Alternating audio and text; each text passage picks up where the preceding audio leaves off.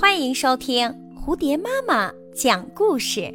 今天我要讲的故事叫《骡子和强盗》。有两匹满载着背包的骡子，一匹驮着装满财宝的背包，另一匹驮着装满谷物的背包。这两匹骡子在路上长途跋涉，其中。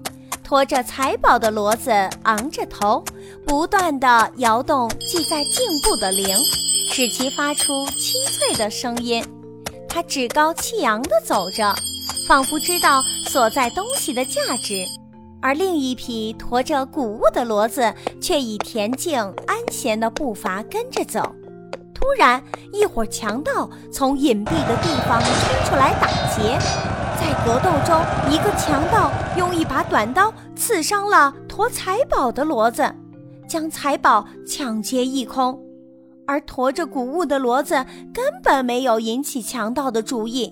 受伤的骡子哭诉他的不幸，另一匹骡子却说：“我很高兴，强盗不看重我，我没有一点损失，也没有受伤。”这个故事告诉我们，财富并不值得夸耀。甚至有时，它还会给人们带来灾难。